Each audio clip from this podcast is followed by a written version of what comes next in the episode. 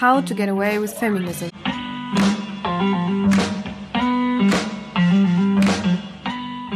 How to get away with feminism.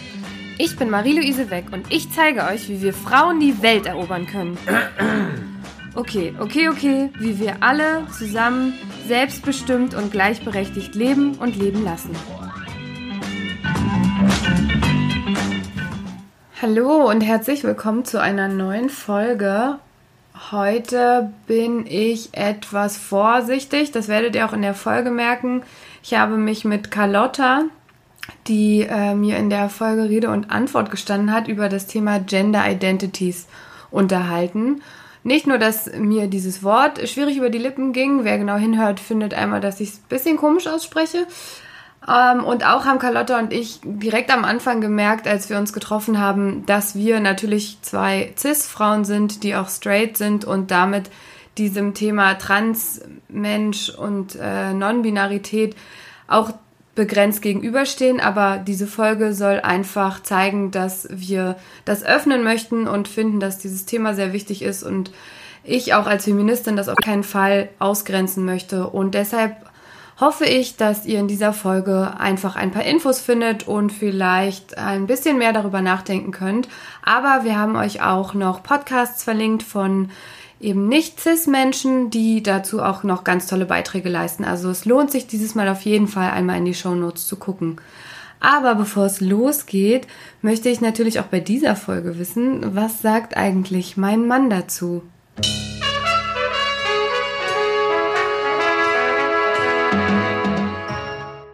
Hallo Jonas. Hallo Marie-Louise. Welche drei Begriffe hast du denn dir aus dieser Folge gemerkt oder sind dir besonders ins Ohr, nicht ins Auge gestochen? Geschlecht ungleich Gender, Genderfluid und die Geschlechterinkongruenz. Ja, Geschlechterinkongruenz ist auf jeden Fall ein Zungenbrecher, auf den wir später dann noch eingehen werden. Was hast du denn für dich persönlich aus der Folge mitgenommen? Um das Klischee natürlich voll zu bedienen, aber was kann ich als weißer Cis-Mann zu dem Thema eigentlich sagen? Aber entscheidend ist ja, dass wir hier immer über einzelne Menschen sprechen und äh, hinter jedem dieser Begriffe jeweils Menschen stecken und inklusives Denken führt schlussendlich ja zu mehr Offenheit und damit zu einer freieren Gesellschaft. Ja, sehr schön. Das sehe ich genauso. Ich denke auch, dass da einfach noch sehr viel Unsicherheit herrscht in der Gesellschaft und dass es auf jeden Fall gut tut, einfach mal darüber nachzudenken und ja, dahinter stecken jeweils Menschen. Ich glaube, das ist das Wichtigste, was man dabei bedenken muss. Dann wollen wir euch gar nicht länger warten lassen und wünschen euch ganz viel Spaß mit der Folge. Heute sitze ich zusammen mit Carlotta und wir sprechen über ein, wie ich finde, sehr sensibles Thema: Gender-Identitäten oder in Englisch Gender Identities. Ich persönlich fühle mich oft unsicher, wenn ich dieses Thema zur Sprache bringe, da ich viel zu wenig darüber weiß. Aus diesem Grund ist es mir als Feministin und als aufgeklärte Frau eine Herzensangelegenheit, mehr darüber zu lernen. Dafür habe ich mir heute Carlotta eingeladen, von der ich hoffentlich auch ein paar persönliche Eindrücke zu diesem Thema erfahren darf. In Carlottas Biografie merke ich schnell, sie nimmt an der Welt mit offenen Augen und Armen teil. Carlotta ist studierte Stadtforscherin und begeistert sich für das Erkunden von allen möglichen Gegenden, ob zu Fuß oder auf dem Rad. Nach ihrem Studium fand sie ihre Begeisterung für die arabische Sprache und seitdem folgt sie dieser von Nordafrika bis Westasien bis in die Straßen unseres Berliner Neuköllns. Bei ihren Erkundungen erlebt sie viel und hinterfragt gelebte Politiken, zivilgesellschaftliche Konstrukte und die Rolle von Kunst und Kultur in Gesellschaften. Feminismus ist hier schon lange nicht mehr wegzudenken. Ihre Liebe zu Nordafrika und Westasien lebt sie im Nahostcast gemeinsam mit einem Team aus insgesamt sechs Frauen aus. Der Podcast steht für den Dialog zwischen Menschen und will Stereotype abbauen. Zum Thema Gender Identities sagt sie selbst, ich hasse und liebe die Kategorien alle gleichzeitig. Wenn ich muss, würde ich mich als queere Cis-Frau bezeichnen. Aber die Kategorie Mensch wäre mir am liebsten. Das scheint mir jedoch in einer patriarchalen Welt utopisch. Herzlich willkommen, Carlotta. Hallo. Bevor wir einige Begriffe klären, die wir hier in, äh, oder die ich gerade auch so über dich vorgelesen habe, freue ich mich natürlich erstmal sehr, dass du Zeit gefunden hast und dass wir hier persönlich sitzen können. Das finde ich sehr schön. Ich hatte jetzt einige Remote-Aufnahmen und es ist doch irgendwie cooler, einen echten Menschen vor sich zu haben. Freut mich auch. Danke für die Einladung. Sehr gern. Wir haben uns hier äh, so ein kleines Büro gemietet, mitten in, im Wedding. Es nennt sich zwar Mitte, aber es ist, finde ich, eher Wedding. Das heißt, auch alles, was dich so ausmacht, findet sich hier in Berlin ja auf jeden Fall wieder. Und was mich extrem interessiert, du sagst, es scheint dir utopisch in einer patriarchalen Welt sich einfach als Mensch zu bezeichnen. Was meinst du damit? Ähm, ich, ja, das Problem dabei wäre meiner Meinung nach, dass wir in dieser patriarchalen Welt und auch in einer Welt, in der generell Menschen sehr ungleich behandelt werden, systematisch, ähm, die Kategorie Mensch sehr viele Macht, ähm, Machtdiskrepanzen oder mhm. Machtgefälle äh, verschweigt. Und ähm, genau deswegen auch die Kategorien und die Beschreibung von unterschiedlichen Perspektiven und Identitäten in dieser Gesellschaft sehr, sehr wichtig sind, um eben das äh, sichtbar zu machen und auch daran zu arbeiten, irgendwie eine bessere Gesellschaft gemeinsam aufzubauen, die eben ohne diese Macht wie nennt sich das, Macht, ähm, äh, Machtgefälle, mhm. ja, Machthierarchien auskommt. Das, also meinst du so ein bisschen auch, dass wenn wir den Leuten die Kategorien wegnehmen, dass äh, sie sich nicht mehr so richtig wiederfinden in diesen ganzen Konstrukten? Oder meinst du eher, dass uns die Kategorien helfen, neue Machtgefälle oder alte Machtgefälle aufzubrechen und neue aufzubauen? Ähm, zunächst glaube ich, dass die Kategorien wichtig sind, um erstmal zu zeigen, dass wir eben nicht alle gleich leben in dieser Gesellschaft, dass manche Leute sehr viel Geld haben in dieser Gesellschaft und andere nichts zum Leben, dass wir sehr unterschiedliche Zugänge haben, sei es im Job, sei es in Bezug auf Teilhabe, im politischen System, äh, in der Medienwelt, aufgrund unserer zugeschriebenen Herkunft, aufgrund unserer zugeschriebenen Religion mhm. und aufgrund unserer zugeschriebenen Geschlechtsidentitäten, die ähm, genau historisch in der europäischen Welt in den letzten 100 Jahren doch relativ eng immer gegriffen waren und sehr binär gedacht wurden und ähm, damit äh, weder biologisch noch äh, auf einer gesellschaftlichen Ebene eigentlich Realitäten wiedergespiegelt haben. Das heißt, eigentlich ist die Welt etwas komplexer, als wir sie uns ja auch mit diesem Geschlechtersystem bisher gestaltet haben, glaube ich. Aber vielleicht finden wir am Anfang mal eine Definition. Wir wollen ja heute über Gender Identity oder Geschlechteridentität sprechen oder besser gesagt eigentlich sogar Gender-Identität. Vielleicht versuchen wir mal eine kurze Definition zu finden, was wir beide darunter verstehen. Also ich habe für mich herausgefunden, dass sich irgendwie Geschlechteridentitäten entwickeln, aber auch permanent verändern. Und ähm, verkürzt gesagt ist mit dieser Gender-Identität wirklich das Geschlecht gemeint, mit dem sich jeder Mensch selbst identifiziert. Genau, das ist eigentlich so äh, der wichtige Punkt daran, dass es eben eine eigene Definition ist, wie man sich als Person fühlt und identifiziert, die nicht zwangsläufig eben mit einem biologischen Geschlecht zusammenhängen muss und die bestenfalls für die Person, weil einfach am, am angenehmsten dann auch so gelesen wird von anderen Personen. Mhm. Es ist, glaube ich, ein großer menschlicher Wunsch auch so nach Anerkennung, ähm, dass man eben so gesehen wird, wie man sich auch fühlt. Ja. Für viele Menschen. Und es, du hast jetzt einmal das biologische Geschlecht ja erwähnt, ne? und wir sprechen von dieser Geschlechteridentität. Was ist der Unterschied bei dieser Geschlechter- oder Genderidentität zu dem anatomischen Geschlecht in deinen Augen? Ähm, das eine ist natürlich ähm, also körperlich äh, definiert, wobei es da auch große Streitfragen gibt, was eben so Hormonzusammensetzungen angibt, die eben auch nicht ähm, ganz klar, das eine ist 100% männlich, das andere ist 100% weiblich. Ähm, mittlerweile ja auch gesetzlich äh, nochmal festgeschrieben mit dem divers, also divers, mit der Kategorie divers. Ähm, da gibt es eben ganz, ja, also kann man eben anhand von Hormonen und anhand von äh, Geschlechtsmerkmalen irgendwie glauben wir, Kategorien bilden zu können, die ähm, äh, genau körperlich festgeschrieben sind. Und dann die Genderidentität, die ist ja auch sehr viel damit, also mit wiederum Emotionen, mit eigener Wahrnehmung verknüpft und auch mit ähm, ja auch viel wie, wie dein eigener Lebens, dein, wie du dich in dieser Gesellschaft bewegst, mhm. wie du dich in dieser Gesellschaft verortest. Ich finde es echt Schon. verrückt, wie so ein verhältnismäßig kleiner anatomischer Unterschied zwischen oder biologischer so große soziale Folgen hat. Also ob ich als Frau geboren werde, ne? wie du gesagt hast. Also als Frau wird man irgendwie identifiziert, wenn man zwei X-Chromosomen hat, wenn man irgendwie eine Vulva, eine Vagina hat als Geschlechtsorgan, wenn man eine gewisse hormonelle Zusammensetzung hat. Und wenn ich eine Frau bin, dann gehen ja Leute schon von Dingen aus. Also ne, es wird mir ja schon irgendwas. Du hast eine Erwartung daran, wie ich als Frau zu werden habe und genauso als Mann.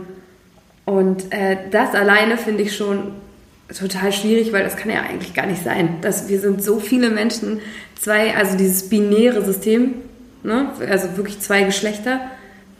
Bei so vielen Menschen, ich kann mir das nicht vorstellen, dass das eigentlich ausreicht, aber irgendwie dachte man das lange, ne? Genau, das ist ja auch ein bisschen das, was ich mit meinte mit dem Spektrum, auch eben allein die Prost. das Wasser. Ähm, äh, Genau, das ist auch ein bisschen das, was ich meinte mit dem Spektrum, was allein das biologische Geschlecht angeht, ähm, dass es da auch ganz viele Feinheiten gibt, was dann ähm, ne, mittlerweile auch viel unter dem Begriff Interpersonen ähm, irgendwie mhm. gelabelt wird. Aber auch da, äh, auch Menschen, die quasi als Frau gelabelt werden, haben unterschiedlich teilweise Hormonzusammensetzung, was sich dann auch an teilweise unterschiedlicher Körperbehaarung zum Beispiel zeigen kann, um jetzt einfach mal so ein ja, körperliches zum Und was ich auch gelesen habe, ist, dass ähm, es gar nicht so unnormal ist, dass man gar nicht mit diesen typischen Merkmalen so komplett ausgestattet ist, sondern dass es durchaus Vermischungen gibt. Ja? Also viele argumentieren ja immer auch mit diesem biologischen Geschlecht, aber du kannst eben, äh, weiß ich nicht, zwei X-Chromosomen haben, aber vielleicht ein bisschen mehr äh, Testosteron, als eigentlich üblich wäre als als Frau. Ne? Und ich glaube, gerade Hormone können im Körper schon echt viel auslösen, sodass ich mich dann vielleicht auch anders fühle. Und auch sich das ganze Leben ja der Hormonspiegel im Prinzip verändern. Also das mhm. sieht man ja, ähm, bei Frauen ist einem das oft häufiger mehr bewusst, so was jetzt irgendwie dann die Fruchtbarkeit angeht und dann die Wechseljahre und so weiter, wo ja dann, ähm, genau, ich glaube, man, es teilweise sich ja dann auch wirklich körperlich äußert in den Wechseljahren, dass ältere Frauen zum Beispiel häufiger, also als Frauen gelesene Menschen ähm, ein, einen Damenbart oder so bekommen, einfach weil sich dann das Hormonverhältnis mhm. geändert hat und das dann zum Beispiel zu Bartwuchs führt. Ja. Solche Sachen. Kenne ich, also kenne ich noch nicht ganz so, aber irgendwann ab einem bestimmten Alter ging es bei mir los, dass ich wirklich auch Haare im Gesichtsbereich festgestellt habe, wo ich dachte, die gab es, glaube ich, vorher noch nicht. Es ging jetzt so mit 30 los. Mhm. Ja, also ich glaube, was auch super spannend ist, in der Medizin hat man ja noch bis vor kurzem von Transsexualität gesprochen, wenn sich das biologische Geschlecht von dem gefühlten Geschlecht unterschieden hat. Mhm. Und ähm, im neuen ICD-11-Katalog spricht man von Geschlechtsinkongruenz. Deiner Meinung nach, welcher Begriff ist besser geeignet? Ähm, ich finde beide äh, gar nicht so perfekt. Ähm, Transsexualität ist, glaube ich, sehr missverständlich, weil es nahelegt, dass Transmenschen im Gegensatz zu Cis-Menschen ähm, äh, quasi eben diese, also viele Leute haben damit assoziiert, dass es irgendwas mit ihrer Sexualität zu tun hat. Transmenschen heißt aber, wie du ja vorher gerade schon gesagt hast, ja eigentlich nur dein biologisches Geschlecht und dein gesellschaftliches Geschlecht, äh, sogenanntes Gender, ähm, passt eben nicht zusammen. Mhm. Und äh, da gibt es dann auch sehr unterschiedliche äh, Umgangsweisen mit. Ähm, manche wünschen sich dann auch eine körperliche Angleichung, manche nicht, manche einfach nur die Anerkennung als Transmensch. Ähm, genau, dieser Begriff der Geschlechtsinkongruenz ist halt relativ sperrig auch und ähm, stimmt nicht so ähm, handhabbar. Ich meine, was sehr gut ist an dem neuen äh, ICD ist, dass es nicht mehr so als, davor war es so gelabelt als äh, Störung, als Krankheit. Das ist natürlich fatal, weil es ist einfach keine Störung, keine Krankheit, sondern es ist einfach nur ein anderer Teil des Spektrums von äh, Geschlechtern. Im Alltag würde ich einfach immer von Transmenschen oder transidenten Menschen reden. Mhm. Ähm, transident, um eben diese Identifikationsebene auch nochmal herauszustellen. Ähm, genau, ich, für mich hat irgendwie Geschlechtsinkongruenz dann auch wieder so ein. Hm. Ja, es ist sehr, sehr, sehr. Es klingt so mathematisch, finde ich auch mhm. irgendwie bei inkongruent gibt es nicht Konkurrenz bei Dreiecken oder so? Mhm. Ich weiß gar nicht genau, aber es klingt wirklich auch wieder so, man hat, ich glaube, man hat versucht, neutral zu bleiben, mhm. habe ich so das Gefühl. Aber darunter können sich noch weniger Menschen was vorstellen. Und ich glaube auch, das ist eine ganz gute Stelle, um mal zu sagen, was gibt es so unter den Geschlechtsidentitäten? Du hast Cis, haben wir jetzt schon ganz mhm. oft genannt. Ich glaube, wir haben noch nicht ganz gesagt, was es bedeutet. Du identifizierst dich als Cis-Frau, ich identifiziere mich als Cis-Frau. Genau, also das heißt, wir werden, wir, wir wurden als Frauen geboren, biologisch, sind äh, so sozialisiert worden und können uns auch ähm, damit bis heute identifizieren, nutzen vermutlich das Pronomen sie. Ja. Ähm, genau, das ist, äh, dieses CIS wurde auch dafür eingeführt, dass ähm, es quasi nicht nur normale, in Anführungszeichen, Menschen gibt und mhm. Transmenschen, sondern wir sind alle Menschen und es gibt Transmenschen die äh, eben genau mit einem biologischen Geschlecht geboren sind, aber sich mit einem anderen identifizieren. Und es gibt Cis-Menschen, die mit einem biologischen Geschlecht geboren sind und sich auch mit dem eben diesem identifizieren können. Um da so einen Ausgleich zu finden und jetzt nicht zu sagen, ja, ihr seid anders oder falsch oder. Ja, damit man auch, also ich finde es immer so spannend, dass man immer was finden also man braucht, der Mensch braucht immer eine Norm, habe ich das Gefühl. Ne? Du brauchst so, das ist normal und das ist nicht normal. Und dann ist es natürlich schöner zu sagen, ja, ich habe hierfür einen Begriff und ich habe hierfür einen Begriff. Ja. So, dann haben wir also Cis-Frauen. Was gibt es noch? Ähm, genau. Ja, also, es gibt auch Cis-Männer. Es gibt ja. auch Cis-Männer, es gibt mhm. Trans-Frauen, es gibt Trans-Männer. Ähm, es gibt non-binäre Menschen, ähm, die, die sich weder mit äh, dem männlichen noch dem weiblichen Geschlecht identifizieren. Ähm, genau, und irgendwo auf dem Spektrum dazwischen mhm. ähm, in einer der vielen Identitäten sich wiederfinden und sich als non-binär bezeichnen. Mhm. Oder man sagt auch manchmal NB, also NB, non-binär. Mhm. Ähm, ja, da ist dann das ist aktuell auch rechtlich noch äh, herausfordernd bisher. Es ist sowieso rechtlich äh, aktuell immer noch gerade sehr viel im Wandel, weil wir ja. ähm, das Selbstbestimmungsgesetz noch nicht ganz äh, in Kraft ist und dementsprechend aktuell noch sehr veraltete Richtlinien, was eine Diversität von Geschlechtern angeht, ähm, in Deutschland hier haben, was in anderen Ländern schon sehr viel weiter ist. Äh, non-binäre Menschen zum Beispiel wünschen sich dann auch nicht irgendwie eine Geschlechtsanpassung, sondern sind halt einfach zufrieden mit ihrem, ja, mit ihrer Non-Binarität und wünschen sich halt auch darin gesehen zu werden. Wie kann ich mir das vorstellen, wenn jemand zu mir sagt, er ist non-binär oder sie oder nutze mhm. ich ein Pronomen? Also ich hätte schon Probleme, wenn jemand sagt non-binär, ich akzeptiere das, aber ich hätte totale Berührungsängste, diese Person falsch anzusprechen. Ähm, das Beste in solchen Momenten äh, ist, glaube ich, einfach mal nachfragen, mhm. weil es gibt kein äh, Allgemeinrezept ähm, für eigentlich niemanden auf dieser Welt. Und äh, bei non-binären Menschen ist es, ähm, es gibt unterschiedliche Pronomen mittlerweile. Ähm, und manche non-binären Menschen bevorzugen aber auch ein, also gar kein Pronomen zu nutzen, einfach nur mit dem Namen angesprochen zu werden. Manche non-binären Menschen äh, schaffen sich auch quasi ihren eigenen neuen Namen, mit dem sie sich viel besser identifizieren können als mit einem klar gegenderten, mit dem sie vielleicht bei Geburt bekommen haben.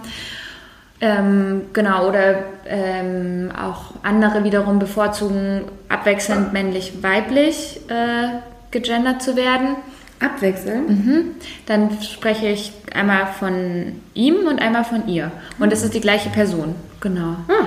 Ähm, das ist auch, äh, genau dadurch, dass wir ja zum Beispiel im Deutschen ja schon viel ja auch mit äh, Pronomen arbeiten oder auch in anderen Sprachen ja teilweise sogar Adjektive äh, gegendert werden. Also ich weiß nicht, im Französischen, im Spanischen hast du immer, je nachdem, aus männlich, weiblich. Stimmt. Ähm, gibt, gibt es dann immer eine Anpassung im Geschlecht. Äh, wird das auch viel verwendet. Es gibt auch Bewegungen dazu, dann wirklich immer neue Endungen, also für diese zum Beispiel Adjektive ähm, zu finden, so wie wir auch im Deutschen ähm, gendern können mit LehrerInnen oder mhm. Lehrende. Mhm. Und dann äh, gibt es da natürlich auch in den Sprach, unterschiedlichen Sprachen ähm, die Versuche. Aber genau deswegen ist das auch, glaube ich, gerade eine sehr gute Lösung für ganz viele Leute, das dann so abwechselnd zu nutzen. Im Zweifel aber immer nachfragen. Also ich weiß es auch in ganz vielen Momenten nicht und dann ähm, äh, wenn Menschen mir spiegeln, dass sie eben binär sich identifizieren, dann sage ich, cool, ähm, was wünschst du dir denn von mir, wie ich dich ansprechen soll und mit welchem Namen und Ist eigentlich auch total wertschätzend und ich habe gerade so das Gefühl, es ist wie so ein Kennenlernen, was man ja eh oft macht, ja, eine Kennenlernrunde oder so. Weiß nicht, wenn ich jetzt an meinen Arbeitsalltag denke, stellt sich immer jeder vor, was er gerade macht. Und gerade im Privaten finde ich es auch spannend, ne? Eigentlich, du willst ja dein Gegenüber kennenlernen. Hm. Und ob du nun den Namen weißt oder dann noch abklärst, welches Pronomen oder wie möchtest du gerne angesprochen werden, wenn man sich das angewöhnt wahrscheinlich. Genau, es ist ganz viel, glaube ich, Gewohnheit und was, glaub, also was äh, sehr schön ist, wenn man irgendwie sich selber als cis identifiziert und denkt so, ja, ist ja klar, ich werde als Frau gelesen, ich bin sie. Ähm, es ist cool, auf jeden Fall, wenn man so das Gefühl hat, man ist ein, oder generell eigentlich cool, öfters mal darüber nachzudenken, okay, hi, ich bin Carlotta, mein Pronomen ist sie. Einfach das zu äußern, um nicht Leute in die Pflicht zu nehmen, die sich vielleicht nicht ganz klar äh, als sie oder er ähm, gelesen und zuschreiben lassen, so entgegenzukommen. Also so im Sinne von nicht wieder diese, diese Gap aufzumachen zwischen das ist normal und alle, die nicht normal sind, bitte outet euch mal. Stimmt, habe ich noch gar nicht drüber nachgedacht. So kann man auch echt ein bisschen wertschätzender damit umgehen. Ich habe tatsächlich auf meinem Instagram mhm. mein Pronomen reingenommen, einfach weil ich es bei ganz cool. vielen gesehen habe ich war mir aber nicht ganz so bewusst, warum. Also, mhm. aber ich habe es einfach gemacht, weil ich gesehen habe, dass Leute, die wertschätzend damit umgehen, dass es auch anderes gibt als cis, mhm. dass die das mit reingenommen haben. Und ich habe gerade verstanden, warum ich das gemacht habe, damit ich nämlich Leute dazu ermutige, einfach zu sagen, es ist völlig okay, erstmal sein Pronomen vorzustellen, egal ob ich cis bin oder non-binär oder ja, was auch, was gibt es eigentlich noch? Ähm, genau, also das ist eigentlich so die, ne, auf der Kategorie, wo wir jetzt gerade cis, trans und non-binär, mhm. das sind so die, die Basics, sag ich mal. Und trans bedeutet ja immer, ich bin Frau und äh, ich bin als Frau geboren zum Beispiel mhm. und fühle mich aber als Mann. Genau, also oder halt eben andersrum. Mhm. Äh, ähm, es kann, es, ne, es sind ja auch, also Gender ist, wie wir jetzt auch wir schon ein bisschen gesagt haben, ja nichts super stringentes und das eine ist eine, eine Box und das andere ist die andere Box und sondern es ist ein Spektrum. Das heißt, es gibt auch gewisse Fluiditäten. Es gibt Leute, die sich zum Beispiel ähm, erstmal als Transmann identifiziert haben, weil sie auch in einem binären System sozialisiert wurden, wie wir alle. Mhm. Ähm, und dann mit der Zeit zum Beispiel verstanden haben, ah nee, eigentlich bin ich auch kein Mann. Also eigentlich bin ich non-binär, aber das halt so ein Prozess war, das zu erkennen ähm, und auch überhaupt Worte dafür zu finden. Worte für Gefühle, die vielleicht auch seit der Kindheit schon da sind, aber die man nicht wusste, wie man sie ausdrücken soll, darf, kann, was dann die, um was dann die Umwelt dazu sagen wird, was das für Auswirkungen hat auf das Leben. Ähm, weil ja leider schon viel, alles, was diese Binarität in Frage stellt, äh, von vielen Leuten als Gefahr wahrgenommen wird und dann ähm, potenziell Abwertung, homophobe äh, Sprüche, transphobe Vorurteile ja, ähm, genannt werden. Ja, ich habe mich auch gerade gefragt, wie kann ich eigentlich erfahren, zu welchem Geschlecht ich mich zuordnen kann oder möchte? Eigentlich habe ich ja nur die Möglichkeit darüber nachzudenken, wenn ich auch in einem in einem Bereich oder in einer Umgebung mich bewege, in der das auch zugelassen wird, dass ich überhaupt anders denke. Macht es auf jeden Fall wesentlich einfacher. Also ich glaube, dass also es gibt ähm, auch den Begriff Genderdysphorie. Das heißt, dieses Unwohlsein, wenn du dein biologischer Körper nicht zu dem passt, was du eigentlich fühlst und es aber auch nicht so richtig vielleicht noch einordnen kannst. Ähm, genau, weil wie, wie äh, das mit dem Fühlen ist ja so ein bisschen, keine Ahnung, es ist, glaube ich, schwer zu beschreiben. Ich meine, ich bin auch eine Cis-Frau, deswegen kann ich es auch nicht ganz nachfühlen, aber so, was ich ähm, so von Leuten höre, ist es schon so, du weißt es ab einem gewissen Punkt, dass irgendwas nicht passt oder dass irgendwas anders sein müsste. Und dann ist halt natürlich eine Frage, was hast du denn für Vergleichsmomente in deinem Umfeld? Was hast du für Vorbilder? Hast du Leute, die zum Beispiel äh, kein Pronomen verwenden? Spricht, wie spricht man in der Schule darüber, wenn man ähm, im Biologieunterricht gibt es LehrerInnen, lehrende Personen, die äh, Rücksicht nehmen auf unterschiedliche Namen, Pronomen, das äh, heteronormatives Denken von wegen, es gibt immer Mann und Frau und so ist das halt in Frage stellen. Ähm, genau, das ist, glaube ich, ein ganz wichtiger Punkt, um da überhaupt so Begriffe zu finden, dass du das fühlst. Ich glaube, das ist wie mit allen Gefühlen. Wenn du verliebt bist, dann fühlst du das auch. Also so, dann okay. gibt es auch niemand, der ja. dir jetzt so sagt, so, so ist das und so ist das für alle und ähm, ja, weil ich habe mich gerade gefragt, und es ist bestimmt eine total bescheuerte Frage, aber ich stelle sie einfach, weil ich mich gerade wohlfühle. Kann es sein, dass ich eigentlich gar keine Cis-Frau bin, aber es nie bemerkt habe? Mm, kann, also ist möglich. Also äh, genau, aber ich glaube schon viel, ähm, äh, also genau, wir viel einfach so kategorisch womöglich ausschließen, ähm, was wir halt nicht kennen und was wir als unmöglich so für unmöglich erachten, weil wir noch nie davon gehört haben und so, ne, so dieses, was ja Leute auch oft das sagen, so im Prinzip so, ja, so Leute kenne ich nicht, habe ich noch nie getroffen, also gibt es sie jetzt auch nicht so, weiß ich nicht, zum Beispiel Intermenschen oder so. Ja. Ähm, so, ähm, ich denke schon, dass wenn du dich gerade auch mit so Themen beschäftigst und ähm, genau irgendwie auch eine gute ja, mit der Zeit einfach auch eine Verbindung zu dir und zu deinem Körper und ähm, so dem, wo du dich wohlfühlst, hast, dass du das schon spüren würdest. Also ich mhm. glaube, du, keine Ahnung, kann, äh, es kann auch voll spät sein. Also Leute identifizieren sich auch mit 40, 50, 60 noch anders, als sie mhm. das vielleicht früher getan haben. So, es muss überhaupt nichts. Ne? Wir haben ja vorher auch über unterschiedliche Hormonzusammensetzungen und äh, vielleicht auch unterschiedliche gesellschaftliche Rollen, die du dann einnimmst und wie sich dein Leben entwickelt. Das kann passieren. Ähm, voll. Genau. Okay, das heißt also, es ist nicht gesetzt, dass ich äh, zum Beispiel schon im Kindesalter oder in der Pubertät merke, irgendwas stimmt nicht mit mir. Oder was heißt, irgendwas stimmt nicht mit mir? Das klingt so gemein, aber ähm, ich meine eher, ich merke irgendwas in meinem Körper passt nicht so, ich fühle mich nicht wohl oder ich fühle mich ja, wie fühlt man sich? Also. Hm. Ja, vielleicht so in dem Sinne, du fühlst, also so, du hast gewisse Vorbilder in dieser Gesellschaft und mit keinem von dem kannst du dich so identifizieren, wenn es jetzt um so ganz klassische binäre, binäre Vorstellungen geht, die ja gefühlt auch immer wieder stärker in letzter Zeit werden, auch gerade was wie Mädchen äh, schon, ne, keine Ahnung, wie Spielzeug für Mädchen ist und wie Spielzeug für Jungen ist und was Mädchen machen sollen und äh, keine Ahnung, das Mädchen mit Puppen spielt, also ne, diese ganzen ja. Klischees, Mädchen spielen mit Puppen, Jungs gehen sich raus, äh, prügeln, da weiß ich nicht, ob sie noch jetzt rausgehen, aber spielen Computerspiele, ja. ähm, sind einfach ist okay. brutaler, gröber. Ja, genau. die ganzen Klischees, die haben wir, also hatte ich auch schon in zwei Folgen einmal klischeefrei mit der Initiative klischeefrei mhm. und aber auch mit dem Bundesforum Männer, diese typischen Bilder, wie müssen Frauen sein, wie müssen Männer sein. Und da fühle ich mich dann nicht zugehörig und zum einen das, also mhm. ich meine, das muss jetzt nicht heißen, dass, also ich habe mich zudem auch nie zugehörig gefühlt, also ich bin trotzdem auf Bäume geklettert. Ich wollte auch mit Puppen spielen, also es war auch beides sehr gut vereinbar in meinem Leben.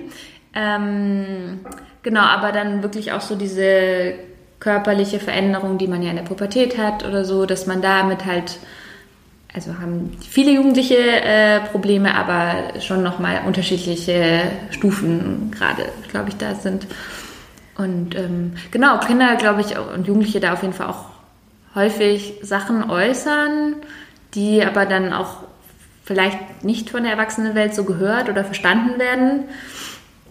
Ich glaube, das ist auch immer noch mal so ein, ähm, ja, äh, spannende Frage, so ne, dann auch so in so Familienkontexten, wie über Sachen geredet werden können oder nicht. Ja, Was, stimmt. Total. Also das, ja, wenn ich da finde ich sensibel bin, nehme ich äh, vielleicht Botschaften falsch auf. Was ich auch gelesen habe, was ich ganz schockierend fand, war, dass es ja eben Babys gibt, die nicht ganz eindeutig zuordnenbar zum Geschlecht sich entwickeln und man kann das schon in der Pränataldiagnostik feststellen. Mhm. Und dann gibt es wirklich Eingriffe, dass da entsprechend entweder Hormone verabreicht werden oder wirklich Umoperationen stattfinden im Säuglingsalter. Die sind größtenteils mittlerweile seit jetzt letztem Jahr, diesem Jahr, verboten, Ach, Gott sei Dank. Sehr gut. Ähm, aber ja, das ist ein riesiges Problem. Ähm, vor allen Dingen auch, weil diese OPs ganz oft auch schief gelaufen sind und schief laufen.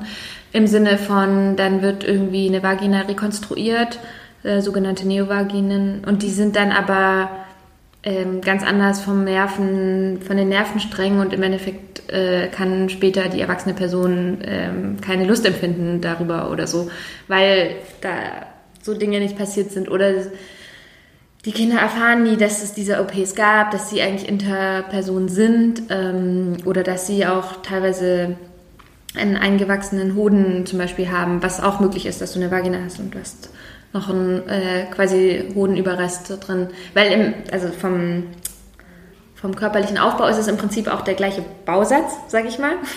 Das eine ist halt nach außen gestülpt, das andere nach innen gestülpt und kann halt auch passieren, du hast irgendwie beides. Ach, das wusste ich nicht. Und äh, genau, dann ist halt die Frage, mit welcher Ausprägung, wie wird das dann operiert oder nicht operiert. Und mittlerweile ist jetzt die rechtliche, rechtliche Lage meines Wissens nach in Deutschland so, dass es eben, es kann in Ausnahmefällen irgendwie noch Sachen angeglichen werden, aber der Großteil ist sehr restriktiv mittlerweile, was halt äh, sehr, sehr, viel Leid, glaube ich, verhindert, was ja, vor allem, wenn es nicht gesagt ist. wird. Ich kann mir vorstellen, wenn du als Baby irgendwie operiert wurdest, ist ja so oder so sind, glaube ich, Eingriffe im Kindesalter. Ich bin jetzt keine Psychologin, aber lösen was aus. Und wenn du das nicht weißt und aber irgendwann merkst, also du, ich glaube, du nimmst es irgendwann wahr, aber keiner spricht mit dir darüber, hast du, kann ich mir sehr gut vorstellen, auch einen hohen Leidensdruck. Also mhm. ich hatte mal das Thema, dass ich als kleines Kind eine Augen-OP hatte und da wurde dann eben danach auch mit mir gesprochen drüber und so, dass ich wusste, ich war schon als kleines Baby mal im Krankenhaus, ne, dass das sein kann, dass das manchmal irgendwie zu irgendwelchen komischen Gefühlen führt, die man gar nicht zuordnen kann. Mhm. Genau, und also auch manchmal dann eben, wenn noch weitere OPs oder so stattfinden. Und ähm, also ja, genau, man kann natürlich sagen, so Leute, Eltern sind konservativ, Ärzte sind konservativ und Ärztinnen. Ähm, so viel in so Studien und Interviews kommt dann auch immer heraus, naja, die Eltern hatten halt Angst, dass dann ihre Kinder diskriminiert werden aufgrund mhm. dessen und so haben das halt als Schutzmaßnahme auch teilweise verstanden. Ja, also. Kann man sich drüber streiten, glaube ich, ja. Ob, genau. ich, ob ich mein Kind eher wappne und aber auch aufkläre und das auch akzeptiere und ne, der Person auch die Wahl lasse. Also wir haben, glaube ich, gerade aber nebenbei übrigens noch den Begriff Inter aufgemacht, den hatten wir vorher ah. nicht. Genau, äh, Intergeschlechtlichkeit ist also wieder auch auf, viel auf dem biologischen äh, basierend, dass du halt ähm, weder männlich noch weiblich äh, dich verstehst und auch biologisch eben definiert bist durch so einen Hormonsatz, der dann zum Beispiel dazu führt, wie wir auch gerade so ne, biologische Geschlechtsmerkmale, zum Beispiel, dass du eine Vulva oder einen äh, Penis ausbildest, dass du so einen Hormonsatz hast, dass dann auch in der Pubertät sich Dinge verändern können. Also zum Beispiel ein Junge, als, ein als Junge gelesener äh, Mensch ähm, Brüste bekommt oder ähm, denn das ähm, als Mädchen gelesene Person ähm, Bartansatz oder äh, genau ihre Schamlippen, also es ist auch eher sehr groß sind, verhältnismäßig zu anderen äh, Vulven. Ja. Spannend. Schamlippen ist auch kein gutes Wort. Reden wir besser von Vulva. Stimmt, ich habe auch, ähm, ich glaube, der neue Begriff ist auch Vulva-Lippe. Ja. ja. ich glaube, ne, weil dieses, der Begriff Scham, das ist mir vor kurzem auch aufge, ähm, unter, untergekommen, dass mir bewusst geworden ist, dass man ja von Schämen spricht, wenn man, ja. ja, und man spricht irgendwie beim Mann spricht man vom Penis und vom Hoden und bei der Frau spricht man von Schamlippen, Schamhaaren. Also man spricht von bei beiden von Schambereich, aber mhm. es ist ja es hat ja irgendwie Begriffe, man muss sich nicht für schämen. Nee. Egal, wie es ausgeprägt oder ausgebildet ist. Ich habe sehr oft äh, gelesen und auch erfahren, so in meinem Umfeld, diese Aussage, ja, Trans ist so ein Trend. Wir sind jetzt total modern, früher gab es das gar nicht, niemand hat sich als trans äh, geäußert oder so.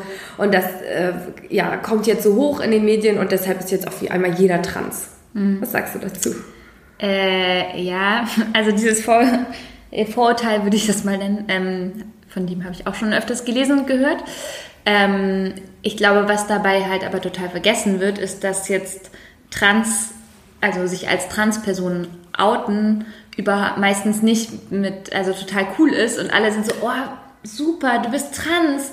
Ich wollte schon immer mal eine trans äh, befreundete Person haben oder eine Transperson einstellen oder ähm, so, als wäre hätte man jetzt super Vorteile schicke Klamotten davon. an und wäre jetzt so der cool, die coolste Person überhaupt. Also ist man wahrscheinlich vielleicht auch, aber die Gesellschaft hat ja einfach nach wie vor leider sehr, sehr viel Unsicherheiten ähm, dem gegenüber und das ist jetzt, also dieser Prozess, der, was halt leider auch davon negiert wird und deswegen, das darf man nicht ver also vergessen, ist, dass Transmenschen ja häufig eine jahrelange, manchmal jahrzehntelange Leidensgeschichte haben, in der sie sich halt einfach in Anführungszeichen nicht richtig gefühlt haben, mhm. weil sie halt, äh, genau, einfach ein, ein Unwohlsein hatten, sei es ähm, mit ihrem Körper, sei es wie sie angesprochen wurden, wie sie behandelt wurden, ähm, wofür sie vielleicht auch ja, sich lange nicht getraut haben, das zu äußern, nicht die Worte dazu hatten, nicht die Möglichkeiten, auch äh, ähm, was an ihrer Situation zu ändern, je nachdem, in welchem Setting, auch in welchem ökonomischen Setting du dich bewegst, kannst du dich unabhängig machen von bestimmten Sachen oder nicht. Kannst du überhaupt auch in Erwägung, also deine Familie oder ähm, deinem sozialen Umfeld, die vielleicht nicht so das da akzeptierend sind. Ähm, aber du bist, du meinst, du bist dann aber darauf angewiesen, dass deine Familie dir zum Beispiel Geld gibt zum Leben oder wie meinst du ökonomisch? Naja, wenn du zum Beispiel mit deiner Familie wohnst, ja. gibt es ja, also ich meine, Wohnung finden ist nicht so einfach in vielen äh, Orten dieser Welt, ja. auch nicht in Berlin. Ähm, wenn du jetzt mit deiner Familie wohnst und eben aber Angst hast davor, dass du, dass sie da nicht äh, akzeptierend sind, dann äh, ja, überlegst du dir das sehr lange. Wenn du vielleicht den Begriff gefunden hast, wie du dich identifizierst, ob du das äußerst und inwiefern du das lebst. Oder ähm, wenn du, ne, es gibt ja auf jeden Fall auch genug Fälle, wo dann Leute ihren Job verloren haben, weil es im Arbeitskontext irgendwie nicht gern gesehen wurde, wie, weiß ich nicht, ähm, äh, wenn du da einfach andere Gender-Identitäten Raum gibst und es anders auslebst. Ja. Ich, was mir extrem auffällt, ist, was ich aber total schön finde, ich glaube, wir sind beide extrem vorsichtig in dem, mhm. was wir sagen. Also merke ich in dieser Folge so viel mehr als in anderen Folgen. Mhm. Und ich finde das aber, glaube ich, eine gute Entwicklung, weil es so ist, dass ich mir jedenfalls die ganze Zeit überlege, was sage ich, wie sage ich es, weil ich möchte niemanden diskriminieren. Und das finde ich ehrlich gesagt so schön. Ich glaube, das macht es aber für viele sehr unsicher. Und ähm, viele möchten sich, so ist mein Gefühl, nicht damit beschäftigen, weil Neues, wie du schon gesagt hast, ja immer Angst macht. Und ähm, ja, ich weiß nicht, wie man Menschen dazu ermutigen kann, sich da mehr zu öffnen. Hast du da Erfahrungen gemacht? Also du meinst jetzt Menschen, die, also sag ich, sogenannte Mehrheitsgesellschaft gegenüber so dieser Frage von Genderidentitäten, Pronomen. Ja. Also generell glaube ich, Gesellschaft wie Sprache ist veränderbar mhm. und verändert sich konstant. Wenn wir uns, weiß ich nicht, Schriften, Bücher aus dem 15. Jahrhundert anschauen, dann ist das eine Sprache, die verstehen wir auch nicht mehr so richtig. Und also so, das ist ganz schön weit weg und dann haben wir uns ganz viel weiterentwickelt und auch diese Diversität in unserer Gesellschaft war immer vorhanden. Es ist nichts Neues, was jetzt ein Trend ist und was mega cool ist. Da gibt es auch ganz viele Quellen. Ich habe auch Geschichtswissenschaften studiert. Es gibt sehr viele Quellen auch von vor 500 Jahren, mhm. wo du ganz klar rauslesen kannst, dass wir nicht in einer, also es gibt mehr als Männer und Frauen. Unsere Gesellschaften haben das zwischendurch in Anführungszeichen vergessen oder, naja, kann man sagen, ob das bewusst oder unbewusst oder auch bewusst instrumentalisiert wurde, um es zu vergessen. Aber es ist eigentlich Wissen, was wir als Menschen und Gesellschaft haben, tief in uns drin und was wir auch, glaube ich, ganz viel leben, ohne es zu benennen. Und da würde ich ein, und ich glaube, es geht nicht darum, jetzt immer alles super perfekt und niemand darf irgendeinen Fehler machen und wir alle machen Fehler ich mache auch viele Fehler und das Wichtige ist, glaube ich, aber einfach so ein bisschen offen zu bleiben, offen zu sein und zu gucken, okay, was sind es für Menschen um mich herum, was beschäftigt sie und äh, wie können wir respektvoll miteinander umgehen.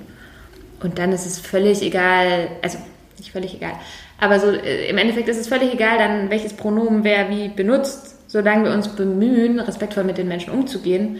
Das impliziert dann zum Beispiel solche Dinge zu hinterfragen, okay, was für eine Position habe ich in der Gesellschaft, welches Pronomen möchte ich haben, wie möchten andere Menschen angesprochen haben und da versuchen, also sich Mühe zu geben, dann ist das alles möglich. Wir haben, wenn wir uns, keine Ahnung, die Nachrichten anschauen, In der Tagesschau ist es noch nicht so lange her, dass wir überhaupt, also niemand gegendert hat. Mittlerweile gibt es sehr viele NachrichtensprecherInnen, die von BürgerInnen sprechen, die von, also die ganz bewusst immer männlich und weiblich äh, Formen verwenden. Und das war jetzt in den letzten, keine Ahnung, drei, vier Jahren. Und ich habe das Gefühl, es wird mehr und mehr im Mainstream-Medien, Fernsehen, dass das normal ist. Und auch was da immer so diese Sorge mit vielen neuen Begrifflichkeiten und so weiter angeht, ich glaube, es bleibt einfach dabei, neugierig zu bleiben und ähm, sich ein bisschen darauf einzulassen und ja, auch in, äh, zu akzeptieren, dass man zwischendurch mal stolpert und hinfällt und dann sich wieder aufrappelt. Aber ja, ja. ich finde es auch spannend. Also genau deswegen mache ich ja auch heute diese Folge, dass man auch vor Augen führt, mit was für Herausforderungen so jemand konfrontiert ist, der sich nicht in diesem binären Geschlechtersystem einordnet oder der sich auch nicht in diesen ja, Rollen einordnet. Weil ich glaube, dass auch diese Sensibilität, sich zu überlegen, da ist ein Mensch auf der anderen Seite, der irgendwas durchmacht und das ist eben nicht ein Trend, ja, das ist jetzt kein äh, niemand, wie du sagst, man hat keine Vorteile davon, sich als Transperson zu bezeichnen, glaube ich.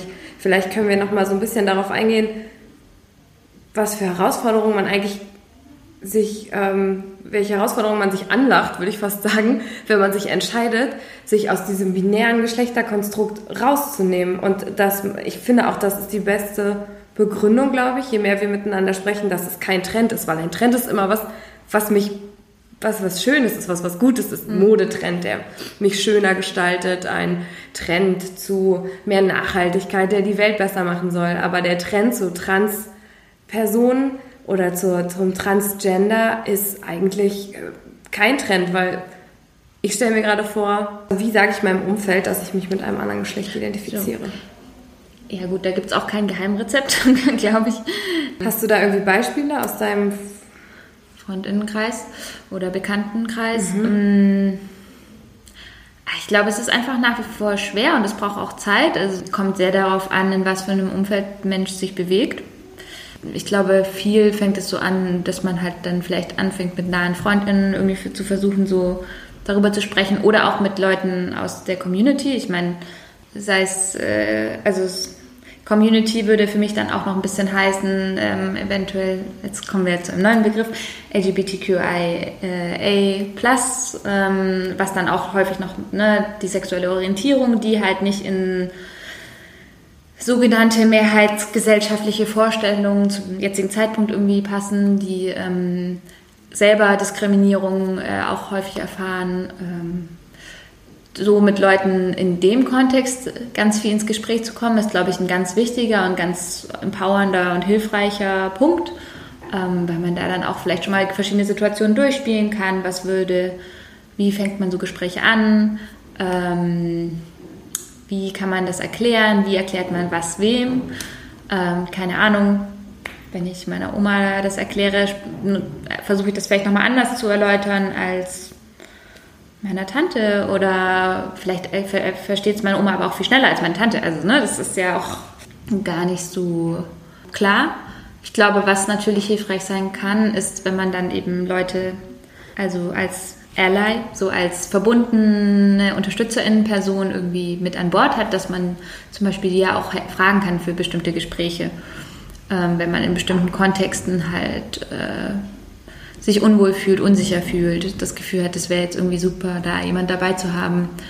Ich glaube, solche, ich, man so diese, diese Frage, okay, was brauche ich dafür, dass ich mich dazu öffne und damit schon natürlich auch verletzlich mache, weil wie bei allen Dingen, die man dann offen anspricht, so wenn ich dir jetzt irgendwas sage und ich wünsche mir das so und so und du sagst einfach so nein, mache ich nicht, dann trifft mich das potenziell wahrscheinlich ja noch viel schlimmer, als wenn ich es dir nicht gesagt hätte und du äh, vorher schon irgendwas immer gemacht hättest, weil du ja dann bewusst ablehnst.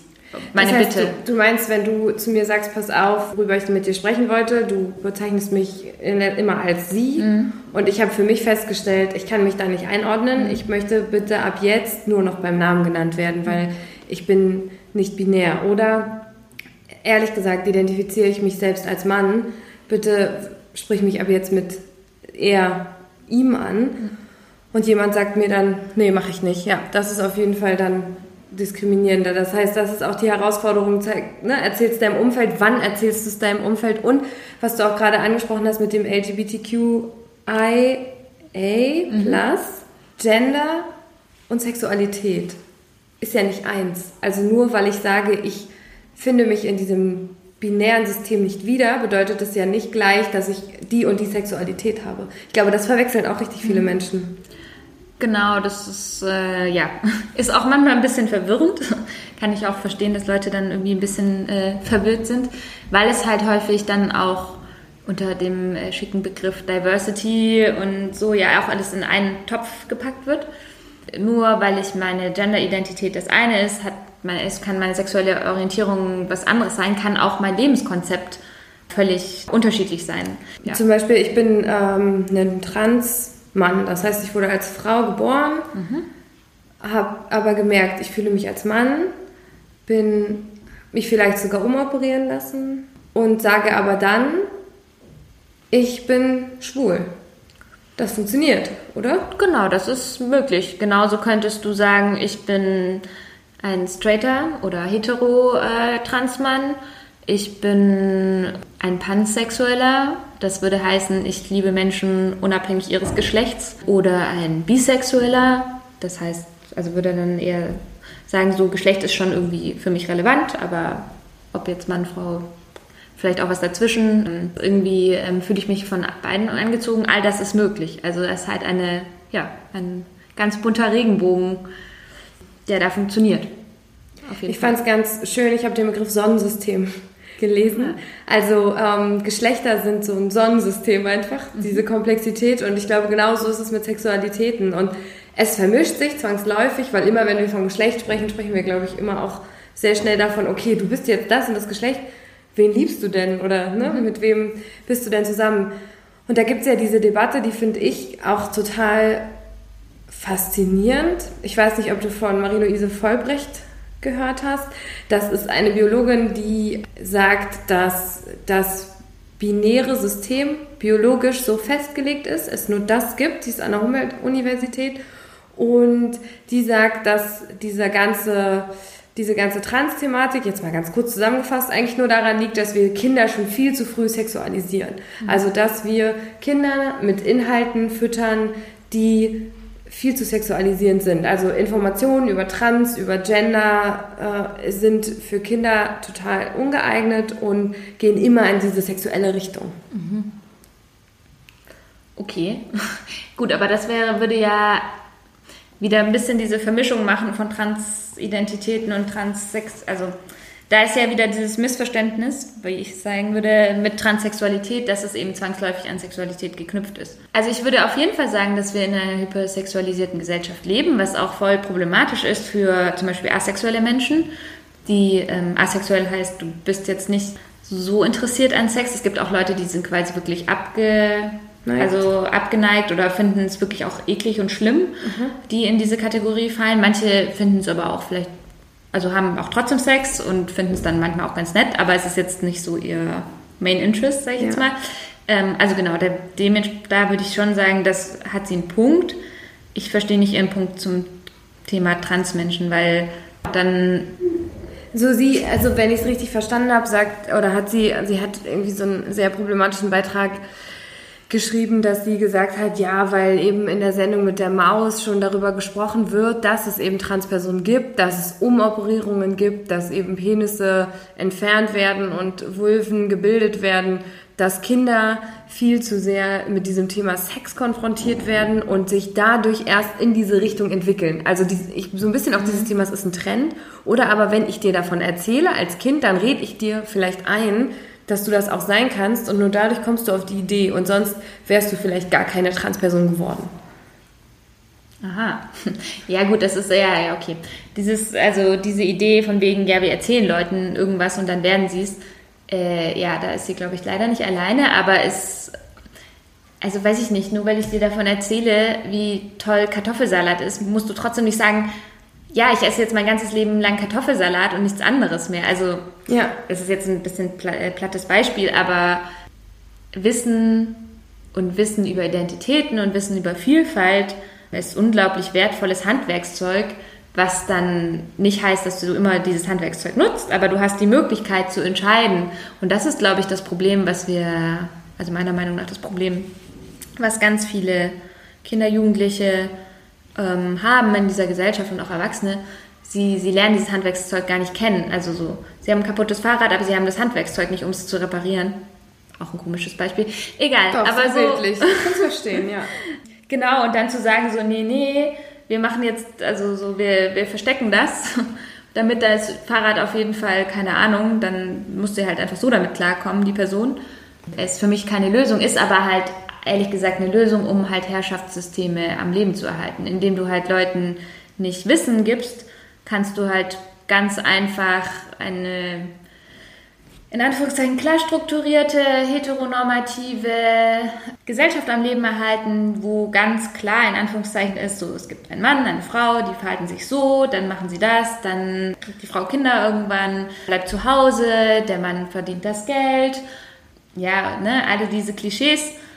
Und wir denken nicht weiter darüber nach und wir denken nicht, was gäbe es für Möglichkeiten, was könnten wir eigentlich alles machen, wen, wie könnten wir uns identifizieren, wie könnten wir begehren, wen könnten wir begehren wie könnten wir zusammenleben, alle miteinander, vielleicht auch fernab dieser Idee von Kleinfamilie, die ja auch nicht schon immer natürlich so entstanden, also es ist einfach äh, absurd gewesen, sondern war auch, ist eigentlich im Prinzip ein Produkt der Industrialisierung.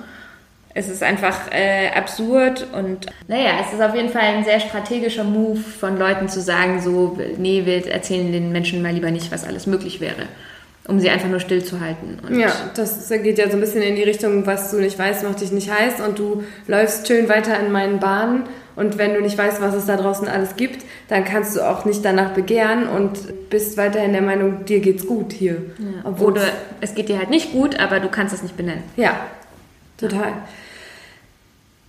Was mich noch interessiert, wir haben ja so ein bisschen jetzt von diesen Herausforderungen gesprochen. Ne? Was ich so mitgenommen habe gerade ist, es ist kein Trend, weil es ist nicht immer noch nicht schön, sich als Transperson zu outen oder irgendwie zu bezeichnen. Man hat diese Herausforderung auch, was ich mir so vorstelle, was schreibe ich auf so ein offizielles Formular? Es gibt ja offiziell drei Geschlechter. Ne? Es gibt männlich, weiblich, divers. Genau. Divers ist aber auch gar nicht so einfach. Äh, also wenn du jetzt, weiß ich nicht, beim Amt irgendwas beantragst und trägst divers ein, dann musst du es eigentlich auch schon im Personenstandsregister eingetragen haben was bisher wirklich sehr komplex war, was dann Gutachten und so weiter beinhaltet, was auch beinhaltet, dass es irgendwie teuer ist, dass es Bürokratie ist und so weiter. Du kannst natürlich jetzt, weiß ich nicht, wenn ich mich bei irgendeinem anderen Veranstaltung anmelde, dann kann man ja auch voll oft angeben, so bin ich äh, Mann, Frau, Mann, Frau divers. divers. So, da kannst du das natürlich einfach machen, aber so, weiß ich nicht, das Jobcenter ja. würde sich halt, ja, also auf den auf, die offiziellen, auf meinen offiziellen Personalausweis beziehen. Und das ist ja genau das, was jetzt äh, hoffentlich dann zeitnah äh, geändert wird, was auch mit dem Selbstbestimmungsgesetz einhergeht, dass du eben leichter da ein anderes Geschlecht eintragen lassen kannst und auch einen anderen Namen, ohne eben dich äh, irgendwelchen sehr indiskreten und erniedrigenden Fragebögen äh, widmen zu müssen, die halt äh, ganz viel Fragen auch in Bezug auf deine Sexualität äh, stellen. Und dann halt auch noch diese therapeutischen Gutachten, davon brauchst du zwei. Und dieser Prozess, dieses alles äh, zu durchlaufen und dann im Endeffekt irgendwie über 1000 Euro dafür zu bezahlen. Über 1000 Euro, ja. um dein Geschlecht ändern zu lassen. Mhm. Boah, das musst du dir auch erstmal leisten können. Ja, genau, das ist halt das Ding, ne? Das äh, hat man nicht einfach mal so nee. übrig. Und ähm, ja, sollte eigentlich auch ein Menschenrecht sein, dass man so als Mensch einfach existieren darf, wie ein Mensch ist. Ja. Ja. Vor allem, was ich frage mich immer, also ich habe auch dieses transsexuellen Gesetz gefunden, was es mhm. ja noch gibt. Ich glaube, das gilt auch noch, ne? Bisher gilt das noch, genau. Soll abgelöst werden durch dieses Selbstbestimmungsgesetz. Selbstbestimmungsgesetz, genau. Das wird ja, glaube ich, auch in der Politik gefordert. Und ich habe mir dieses transsexuellen Gesetz angeguckt. Und alleine bei Paragraph 4 Gerichtsverfahren habe ich echt gedacht, das kann doch echt nicht sein. Da geht es darum, dass du so einem Antrag auf, ich glaube dann Geschlechtsänderung, ich habe es jetzt nicht von vorne bis hinten gelesen, aber der dem darf nur stattgegeben werden, wenn du Gutachten hast von zwei Sachverständigen, die aufgrund ihrer Ausbildung und ihrer beruflichen Erfahrung mit den besonderen Problemen des Transsexualismus ausreichend vertraut sind, was auch immer das bedeutet. ähm, und die müssen ein Gutachten abgegeben haben, die müssen beide unabhängig voneinander sein und sie müssen auch dazu Stellung nehmen, dass sich dein Zugehörigkeitsempfinden nicht ändert. Das heißt, das widerspricht ja allem, worüber wir gerade gesprochen haben. Also, dass Geschlechteridentität zum einen etwas ist, was du nicht von heute auf morgen weißt und du weißt vielleicht auch nicht von heute auf morgen, ich bin jetzt männlich, ich bin weiblich, auch nicht, wenn du informiert bist, sondern ich glaube, es gibt ja auch sowas wie, dass es sich regelmäßig ändert. Heute bin ich männlich, mhm. morgen bin ich, fühle ich mich weiblich. Genderfluid, ja, mhm. nennt sich das dann. Okay, genau, ja, und dass ich, und das, wenn ich das habe, darf ich also mein Geschlecht nicht ändern und wenn, also was heißt denn das, dass sie besonders Erfahrung haben mit den besonderen Problemen? Wer soll denn das sein? Gibt es da irgendeine Ausbildung für? Ähm, also meines Wissens nach gibt es dann schon, so gab es so Listen von mhm. äh, Therapeutinnen, die hast du dann zum Beispiel auch bei Beratungsstellen gekriegt, die eben da, ähm, ich weiß gar nicht, ob du eine gewisse Weiterbildung dafür machst, aber die ähm, so sich damit auskennen, was auch immer das dann heißt, und die dann Erfahrung haben, wie diese Gutachten geschrieben werden müssen. Heißt aber nicht zwangsläufig, dass diese Leute ganz cool damit sind, äh, mit ähm, transidenten Menschen umzugehen. Also ich habe leider auch von einigen therapeutischen Situationen gehört von transidenten Menschen, die absolut unglücklich waren davon, wie sie eben behandelt wurden in diesen Therapiesitzungen und sich absolut nicht verstanden gefühlt haben. Und dementsprechend kann dieses Gutachten ja schon gar nicht gut sein, weil es geht ja darum, dass du deine eigene Identität feststellst. Und wenn du dich nicht verstanden fühlst, dann kannst du ja deine Identität eigentlich gar nicht bestimmen selber. Genau. Oder? Ja, das widerspricht also, sich meines Erachtens komplett. Ja. Ja. Und 1000 Euro finde ich auch Wahnsinn, das wusste ich nicht. Und ich frage mich einfach immer, warum muss ich mich überhaupt identifizieren? Wofür brauche ich das auf offiziellen Formularen? Ich weiß nicht, die Frage würde ich auch wahrscheinlich gerne mal an unsere HörerInnen geben. Ich kann es mir echt nicht vorstellen, warum es. Oh, hier ist richtig Alarm hier. Wir sind Im Hintergrund rumpelt's und pumpelt's. Falls ihr was hört, uns geht's gut. Es ist irgendwo Alles draußen. ähm, ja, wofür brauche ich diese Identifizierung mit dem Geschlecht? Was, was passiert damit? Also in Deutschland, was ich weiß, ist, dass Daten, glaube ich, überhaupt nicht ausgewertet werden. Haben wir irgendwie in der Corona-Pandemie gemerkt. Das heißt, es kann doch eigentlich allen total egal sein, welches Geschlecht ich habe, oder? Fällt dir irgendwas ein, wofür ich es brauche?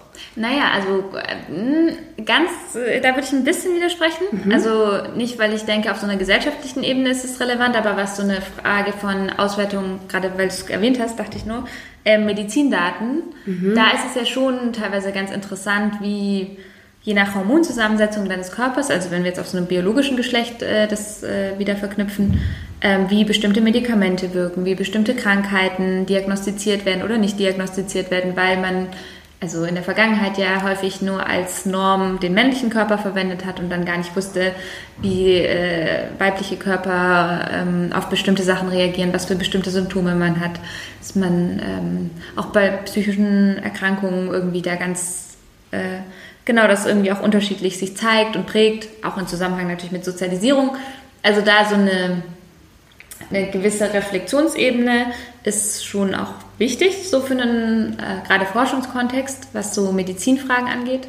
Und natürlich äh, die Frage dann schon, also ne, das meinte ich auch ja mit meinem Eingangsstatement Mensch mhm. als Kategorie wäre mir super lieb, aber in der heutigen Gesellschaft macht es einfach einen Unterschied. Mhm wie äh, ob ich als Frau sozialisiert und geboren werde, allein was ich verdiene. Ja. Um jetzt nur. Aber umso schöner wäre es ja, wenn ich einfach sagen kann, ich bin Mensch.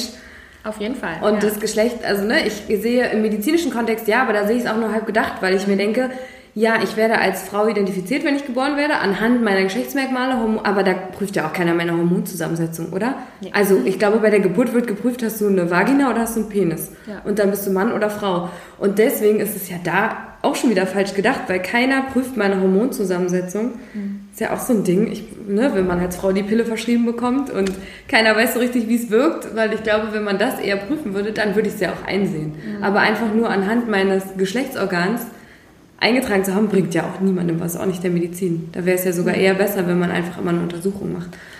Und dann kann man abgleichen mit, wie identifiziere ich mich und deshalb kann ich auf Formularen, hm. finde ich, eintragen, was ich möchte. Ja, ich meine, das ist ja jetzt auch, also noch äh, viel zu wenig, aber immer mehr jetzt auch bei Bewerbungen zum Beispiel der Fall, dass du halt so anonymisierte Bewerbungen machst, wo dann eben kein Geschlecht mehr angegeben wird, wo du teilweise wahlweise dann angeben kannst, andere Kategorien, die dich vielleicht ausmachen, Herkunftsbezüge, äh, ob du BIPOC, also Black Indigenous Person of Color, mhm. also dich irgendwie zum Beispiel als schwarze Person äh, identifizierst. Solche Sachen, die dann angegeben werden können, aber auch nicht müssen. Ja, also ja. gibt es im Kleinen. Das ist jetzt auf der großen Ebene, glaube ich, noch nicht ganz äh, im Mainstream angelangt. Wir haben noch Luft nach oben, würde ich sagen. Wo kann ich mir denn, was mich interessiert, Unterstützung suchen? Also ich glaube, ich fühle mich fast verwirrter als vorher, aber trotzdem aufgeklärter. Gerade jetzt so, nachdem worüber wir gesprochen haben. Ich finde es mega spannend, aber ich kann mir vorstellen, auch über das, was wir gesprochen haben, gibt es gute Möglichkeiten, wo ich merke, dass ich bei meinen Herausforderungen, die wir jetzt so rausgestellt haben, auch unterstützt werde. Also es gibt unglaublich viele äh, äh Literatur und auch Podcasts mittlerweile, noch andere, die auch viel von queeren, von Transmenschen produziert werden, von Intermenschen. Da gibt es auf jeden Fall ähm, im Internet und so kann man... Äh, glaube ich, auch viele Sachen finden, um sich einfach noch ein bisschen auch konstant auf dem Laufenden zu halten. Also ich mhm. merke auch, dass sich diese, ne, unsere Sprache weiterentwickelt, auch diese, in diesem Bereich. Und ich auch immer wieder mal über Sachen, mir Leute Sachen erzählen und ich bin so, ah krass, das habe ich noch nie gehört. Was genau heißt das jetzt und was verstehe ich darunter? Da irgendwie einfach immer nachfragen, wenn man so das Gefühl hat, versteht Mensch gerade nicht so. Und äh, ein Buch, was ich letztens entdeckt habe, ähm, nennt sich Queer gestreift, alles äh, über LGBTIQA+.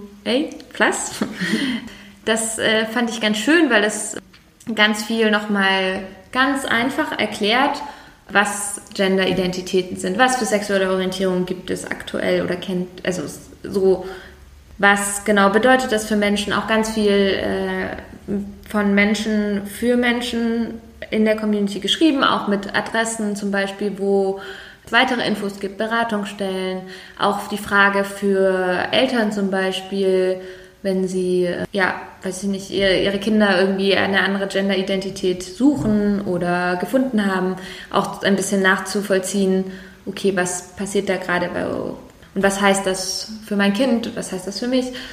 Ja, also äh, kann das ich auf jeden Fall sehr Herzen legen. Das ist äh, ganz sehr, sehr gut lesbar und sehr einfach und simpel aufgearbeitet mit vielen auch spannenden Interviews von äh, unterschiedlichen Menschen. Wir haben es hier auf dem Tisch liegen tatsächlich und ich liebe auch das Design. Es ist komplett schön bunt, quergestreift mit Wellen aber. Und der Titel queer gestreift finde ich auch sehr witzig. Und äh, ich packe es auf jeden Fall in die Show Notes, dann kann man da mal reinlesen.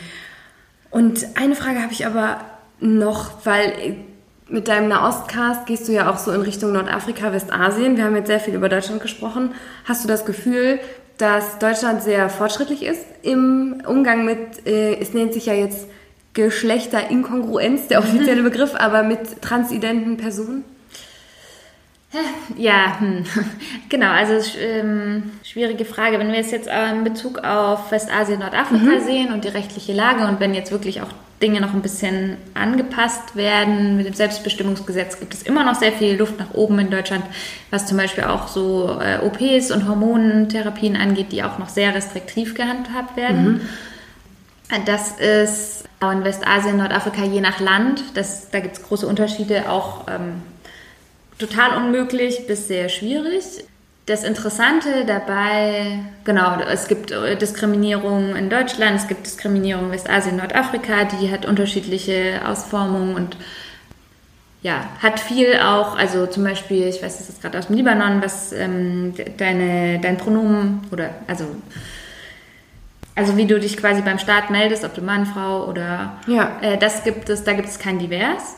Da kannst du aber als Transperson auch das nur ändern lassen, wenn du quasi dich unfruchtbar gemacht haben, hast. Was in Deutschland auch sehr lange der Fall war. Oh also oh es ist noch nicht so lange her. Im transsexuellen Gesetz gab es auch Paragraphen, die jetzt, hoffe ich, glaube ich, nicht mehr dann aktuell sind. Also die jetzt mit dem Selbstbestimmungsgesetz auf jeden Fall nicht mehr aktuell sind. Und jetzt davor bin ich mir nicht ganz sicher, aber wo dann schon die Sache war, okay, du musst dann halt dich unfruchtbar machen, damit du, also wirklich diese Idee von wegen, als Mann darfst du natürlich kein Kind bekommen. Das wäre total absurd. Deswegen dann. Ähm, Echt? Ja. Wow. Und das, das ist. Ist ja fast, also zwangssterilisieren ist ja, das doch. Im Endeffekt, ja. Wie furchtbar. Ja. Genau, und sowas gibt es zum Beispiel im äh, Libanon auch, was dann dazu führt, dass. Ähm, keine Ahnung, zum Beispiel ein Transmann eine Brust-OP machen kann, also die, äh, OP, äh, die Brüste abnehmen. Aber wenn der Transmann äh, zum Beispiel keine Lust hat, also eigentlich sich ganz okay fühlt mit mhm. seiner Vagina, dann wird halt das äh, Geschlecht nicht geändert im Pass. Aber vielleicht ja ein Foto.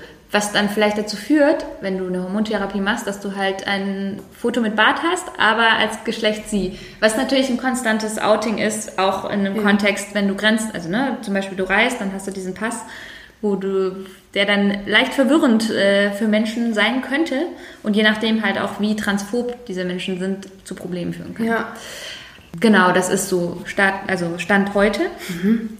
Nichtsdestotrotz gibt es natürlich diverse Menschen überall ähm, und auch diverse Communities überall und äh, ganz viel, was Mensch vielleicht auch von hier aus Deutschland nicht erwarten würde in der Region Westasien, Nordafrika in all ihrer Diversität. Was aber noch zu erwähnen wäre, ist, glaube ich, halt der Punkt, dass diese ganze Transphobie, Homophobie eine Import, ein Importschlager aus Europa äh, war im Prinzip durch die, den Kolonialismus. Indem zum Beispiel Napoleon in Ägypten gelandet ist im 18. Jahrhundert, hat er dort den Code Civil, also das Gesetz etabliert, auch im Libanon, was so französische Gesetzgebung war. Dort war Homosexualität verboten.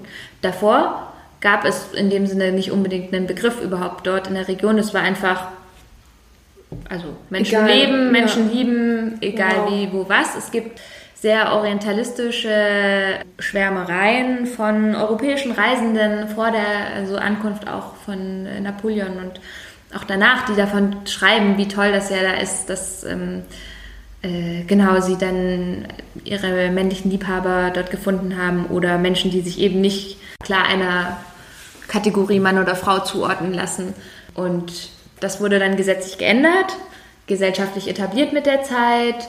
Genauso auch diese ganze Frage nach äh, sexueller Prüderie, die eben sowohl in Frankreich auch mit äh, Großbritannien dann Einzug erhalten hat und heute, naja, aus westlicher Perspektive dann immer so ein bisschen vielleicht despektierlich äh, in andere Länder geguckt wird und gesagt wird, ja, das sind ja alle so diskriminierend und das und dabei halt vergessen wird, dass eigentlich das ganz anders aussah vor Kolonialpolitiken und keine Ahnung, es aus dem 15. Jahrhundert irgendwelche persischen Dichter und Imame gibt und islamische Gelehrte, die ähm, sehr explizite Gedichte über diverse Körperteile, Sexualpraktiken, Identitäten und so schreiben, die sich zu der Zeitpunkt in Europa nicht finden lassen. Ah, du erlebst mich echt sprachlos, das wusste ich absolut nicht. Weil ich finde auch, das ist wieder dieses Typische, dass man sich in Europa so oft über, also über andere hebt, habe ich das Gefühl. Und man immer der Meinung ist, wir in Europa sind total fortschrittlich und äh, die anderen Kulturen sind so rückschrittlich und die Religionen beeinflussen das. Und mir war nicht bewusst, dass das aus Europa kam. Mhm. Krass. Ja. Ich finde, dieses Thema könnten wir auf jeden Fall nochmal vertiefen. Wir haben vorhin schon mal darüber gesprochen, dass wir das vielleicht sogar machen. Ich würde mich sehr darüber freuen. Aber wir müssen zum Ende kommen. Vor allem wird es ja auch unerträglich warm, habe ich das Gefühl. Ja. Wir mussten den Lüfter ausmachen, weil er zu laut pustet.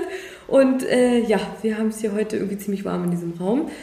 Und zum Abschluss bekommst du noch meine Abschlussfrage. Wahrscheinlich kennst du sie mittlerweile, weil du vielleicht schon eine Podcast-Folge gehört hast. Ich weiß es nicht. Wenn nicht, wirst du hoffentlich überrascht, weil eigentlich ist das das Ziel. Wie definierst du für dich ganz persönlich und gerne auch in dem Zusammenhang jetzt mit diesem Gender-Identitäten Feminismus in einem Satz? Und du darfst nachdenken. Hm, Feminismus ist für mich äh, Lebensnotwendigkeit für alle Menschen, um irgendwann in einer besseren Gesellschaft leben zu können. Und ein unglaublicher Energie und also eine unglaubliche Energie und Inspiration und Kraft, um nicht die Hoffnung zu verlieren, Wie dass schön. das möglich ist. Schön, super Satz. Danke. Danke dir. Ich bin auch, also ich eigentlich lasse ich die Abschlussfrage gerne so stehen. Ich würde aber heute irgendwie gerne nochmal betonen, dass wir 7,9 Milliarden Menschen gerade sind auf der Welt. Und ich mich frage, wie zur Hölle da zwei Geschlechter zur Berücksichtigung all dieser Menschen reichen sollen. Und ich war irgendwie nie gut in Wahrscheinlichkeitstheorie, aber selbst ich verstehe. Und ich kenne auch die Diskussion, dass viele FeministInnen sich, oder eher Feministinnen tatsächlich, sich gegen das Recht auf Feminismus bei nicht anatomischen Frauen aussprechen. Und ich möchte tatsächlich einfach nochmal betonen, dass das in meinem Podcast absolut keinen Platz hat oder ich das nicht vertrete.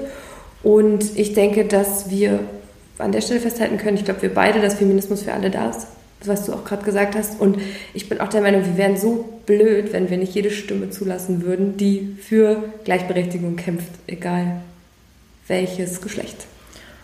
Ja, und allgemein würde ich sagen, auch noch ausweiten, also für eine Gleichheit aller Menschen, Unabhängigkeit, genau. unabhängig. Ob jetzt Mann, Frau oder Geschlechter, sondern einfach alle ja, Menschen. Ja, Geschichten. Definitiv. Ja, schön, dass wir uns verbinden konnten hier. Vielen ja. Dank, Carlotta. Herzlichen Dank. Macht's Hat mich gut. gefreut. Bis bald. Bis bald, macht's gut zusammen und guckt unbedingt in die Show Notes und bewertet den Podcast gerne, abonniert ihn, ladet ihn runter, alles, was ihr finden könnt und diskutiert auch gerne fleißig mit auf Instagram. Mein Account ist EmpowerMary, packe ich auch nochmal in die Show Notes. Danke euch, ciao. Yeah, yeah, yeah, yeah.